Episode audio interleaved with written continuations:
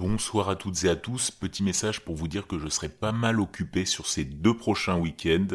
Je me rends à Paris puis dans le Jura, c'est pourquoi cet épisode sera très sobre, mais j'espère que cette histoire va vous plaire autant qu'elle m'a plu à la lire et à l'interpréter. Je vous souhaite une excellente soirée dans le noir. Lorsque j'avais une vingtaine d'années, j'étais ce que l'on pourrait appeler une fille aventurière. Il y a une dizaine d'années, il s'est passé quelque chose qui a changé la donne. J'ai déménagé en ville, j'ai trouvé un travail ennuyeux et un appartement banal. J'ai même commencé à avoir une aversion pour les activités de plein air. Pendant tout ce temps, je n'en ai parlé à personne, sauf à ma femme actuelle, parce qu'il penserait que je suis folle. Mais je vous la confie ici, parce que vous méritez tous de l'entendre. Après tout, vous m'avez probablement sauvé la vie. À l'époque, je venais d'obtenir mon diplôme universitaire et j'avais quitté le Texas pour l'Alaska. Par désir, vous l'avez deviné, d'aventure. J'avais un travail qui me plaisait, il était bien payé et me donnait suffisamment de jours de vacances pour sortir et passer du temps dehors, marcher, escalader, ce genre de choses.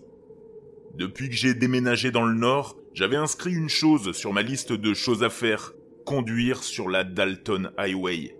Pour ceux qui ne connaissent pas, il s'agit d'une autoroute qui va de Fairbanks à Prudhoe Bay sur l'océan Arctique. Il s'agit d'un trajet de 800 km qui dure 11 heures. Pour des raisons professionnelles, je n'ai pu m'y rendre qu'au début de l'automne.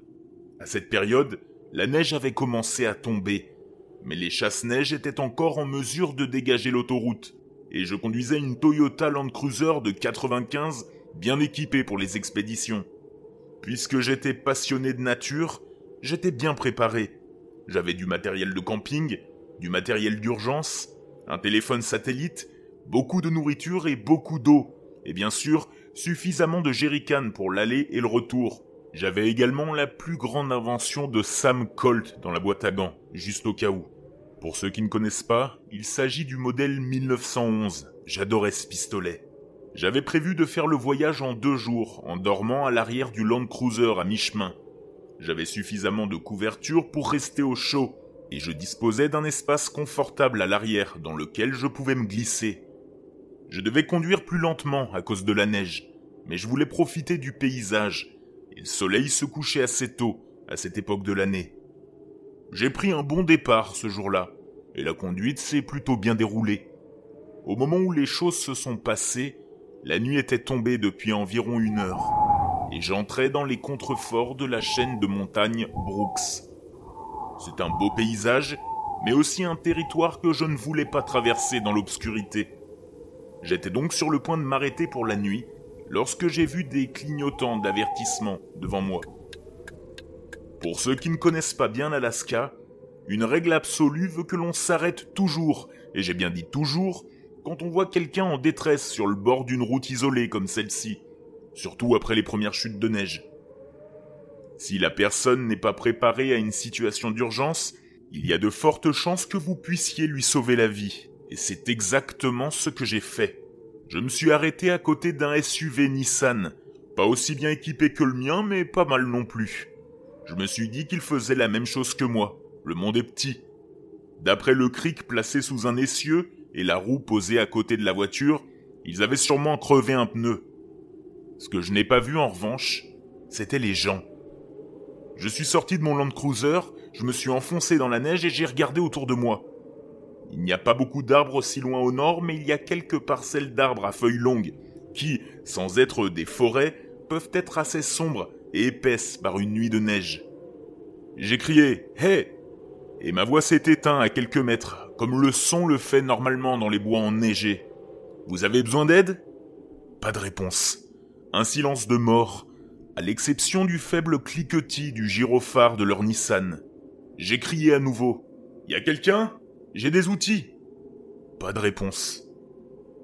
Je me considérais comme une fille assez badass à l'époque, mais je dois admettre que j'étais effrayé à ce moment-là. Ce véhicule n'était certainement pas là depuis longtemps, mais il n'y avait personne dedans. En plus, le silence de mort, couplé à l'obscurité de la nuit, était inquiétant. Suffisamment inquiétant pour que je remonte dans la voiture et que j'attrape mon calibre 45 que je range dans l'une des grandes poches à l'avant de ma veste, juste au cas où. Il y avait pas mal d'ours là-haut. Je me suis approché de la Nissan et j'ai vu des empreintes de pas dans la neige. Deux empreintes de chaussures différentes. L'une était accroupie près du pneu enlevé. L'autre se tenait à quelques mètres de là, à l'arrière du véhicule. Cette dernière paire d'empreintes s'est ensuite dirigée vers la limite des arbres. Elle s'est arrêtée quelques mètres plus loin, a fait les 100 pas, puis a poursuivi sa route dans les bois. Les empreintes près du pneu font penser que la personne s'est levée et a couru après le premier. Je n'étais pas un pisteur, mais il n'était pas difficile de reconnaître quelqu'un qui court dans la neige. Là, j'ai vraiment eu la chair de poule. J'étais tenté de remonter dans la voiture et de continuer à rouler pendant un bon moment. Mais comme je l'ai dit plus tôt, cela aurait pu être une question de vie ou de mort là-haut. De plus, j'avais mon 45 sur moi, il aurait pu tuer un grizzly. C'était le pire que je puisse trouver ici. Probablement. Je suis donc parti en suivant ces deux séries d'empreintes dans les bois. Il faisait nuit noire. Mais ne vous inquiétez pas, j'avais une super lampe de poche, bien équipée, je vous l'avais dit. Le silence de mort semblait devenir encore plus mort et plus silencieux dès que j'ai passé la limite des arbres. La seule chose qui me confortait dans l'idée que je n'étais pas devenu sourde, c'était le bruit de ma respiration et le crissement de mes bottes dans la neige. Enfoncé dans les bois une vingtaine de mètres plus loin, j'ai appelé à nouveau. Tout le monde va bien? Cette fois, j'ai eu une réponse. C'était une voix de femme qui semblait effrayée. Par ici a-t-elle appelé. À l'aide Je me suis mis à courir en direction du son de la voix, éclairant les arbres de ma lumière pour essayer de l'apercevoir. Par ici a-t-elle encore appelé, beaucoup plus proche. À l'aide Vous vous souvenez quand j'ai dit que vous m'aviez probablement sauvé la vie C'est à ce moment-là que ça s'est passé. Je me suis arrêté, les poils de ma nuque se sont hérissés, et un frisson m'a parcouru l'échine. Il y avait quelque chose de bizarre dans cette voix. Je n'arrivais pas à mettre le doigt dessus, mais ça n'allait pas du tout. J'ai pointé ma lampe vers l'endroit où je l'avais entendu. Êtes-vous blessé? J'ai dit, en haussant la voix mais sans crier. À l'aide La voix a de nouveau appelé, mais elle était encore plus proche cette fois-ci. Je n'avais pas entendu de bruit de pas. Par ici Ma prise sur la lampe de poche s'est resserrée, et mon cœur a commencé à battre la chamade dans ma poitrine. Ce n'était pas normal. À ce moment-là, j'avais lu beaucoup de livres sur le sommeil, et j'avais regardé et écouté mon lot d'histoires effrayantes. À l'époque, je ne pensais pas que ces choses étaient réelles, mais ce qui m'arrivait me semblait trop familier, et cela déclenchait des signaux d'alarme. Quelque chose dans cette situation précise me tiraillait l'esprit, comme quelque chose qui devait me terrifier. J'ai essayé encore une fois. Quel est votre nom? La voix a crié. À l'aide Et elle ne devait pas être à plus de quelques mètres. Cela a suffi pour que j'échange ma lampe avec ma main gauche et que je sorte le colt avec ma main droite. J'ai pointé les deux dans la direction de la voie et j'ai enfin pu apercevoir autre chose que des arbres. Au loin, à peine visible, je pouvais voir un paquet de quelque chose allongé dans la neige. Il était de taille humaine et la neige, tout autour, était tachée de noir. Ma tête était en train d'assimiler ce qu'elle voyait quand j'ai vu un mouvement entre moi et le corps. Oh merde, c'était un corps. J'ai pointé ma lampe de poche et mon pistolet vers la source du mouvement. C'était un humanoïde, avec deux bras et deux jambes. Mais tout n'était pas parfait. Les membres étaient trop longs, et ils étaient trop grands. Ses cheveux étaient fins et rudes. Il avait des bois, des putains de bois. Et son visage, qui était aussi, je vous l'assure, vraiment pas normal, était taché de ce que je ne peux que supposer être du sang. J'ai tiré deux fois et je me suis enfui. Je ne sais pas si les balles l'ont ralenti. Je ne sais même pas si je l'ai touché. J'ai couru plus vite que je ne l'avais jamais fait auparavant. Et d'après les craquements de branches et de neige derrière moi, il était en train de me poursuivre. J'avais l'impression que mon cœur allait exploser et mes poumons brûlaient à force d'aspirer l'air glacé. Une ou deux fois, j'ai vu la mort défiler devant moi et j'ai failli perdre pied dans la neige. Mais j'ai réussi à rester debout. Alors que je courais, j'entendais d'autres craquements, d'autres froissements. Pas seulement derrière moi, mais tout autour, il y en avait d'autres. J'ai eu beaucoup de chance cette nuit-là.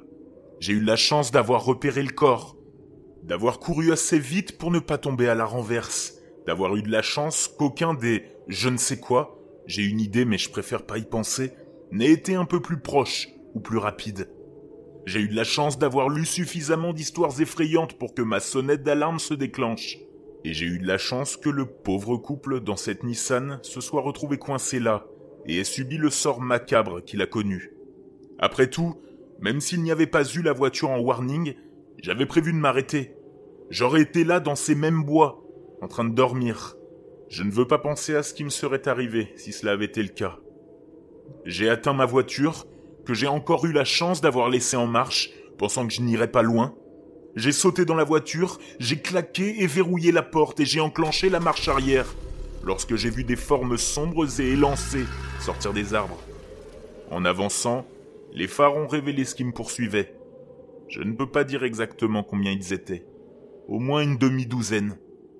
Ils étaient tous semblables, pâles, élancés, au point d'être presque blancs, avec diverses formes de bois et des habits de type primitif. J'ai fait marche arrière aussi vite que j'ai osé, sans risquer de sortir de la route et de me condamner à une mort certaine. J'ai reculé pendant un bon 200 mètres avant d'avoir le courage de faire demi-tour. Puis, j'ai filé sur l'autoroute jusqu'à Fairbanks, ne m'arrêtant que lorsque j'ai trouvé un hôtel sympa et bien éclairé en plein milieu de la ville.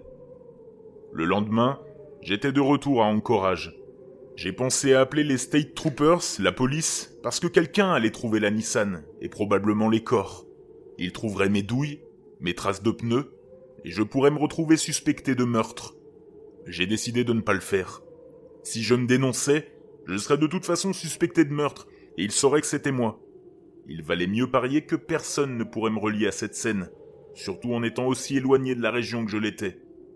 La semaine suivante, j'ai fait mes valises. J'ai renoncé à mon travail de rêve et à mon appartement, et je suis retourné au Texas. La police n'est jamais venue frapper à ma porte, alors je pense que j'ai fait le bon choix. Je fais encore des cauchemars à propos de ces choses mauvaises qui m'ont poursuivi. Je souffre probablement d'un syndrome de stress post-traumatique, mais ce n'est pas comme si je pouvais en parler à un thérapeute sans finir dans un asile d'aliénés. Je ne suis plus une fille aventureuse. Je ne vais jamais nulle part la nuit, et je reste en ville autant que possible. Je n'en suis pas sortie indemne, mais j'en suis sortie vivante, ce qui est déjà mieux que le couple de la Nissan. J'ai eu de la chance.